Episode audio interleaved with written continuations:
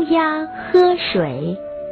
一只口渴的乌鸦到处找水喝，终于在屋角找到了一个大水罐。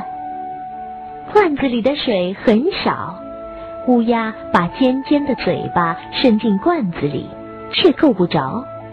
它又把脖子伸进去一点儿，可还是够不着。它试了一次又一次，都没有成功。罐口太窄，水又太少了，该怎么办呢？乌鸦又试着把水罐推倒，可费了九牛二虎之力，水罐就是一动不动。乌鸦盯着罐子里面的水，又渴又累，急坏了。正要放弃时，它突然灵机一动。想到了一个绝妙的办法。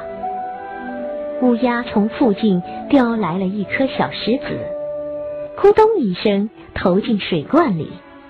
只见水面上升了一点点，乌鸦高兴极了，更卖力的去叼小石子了。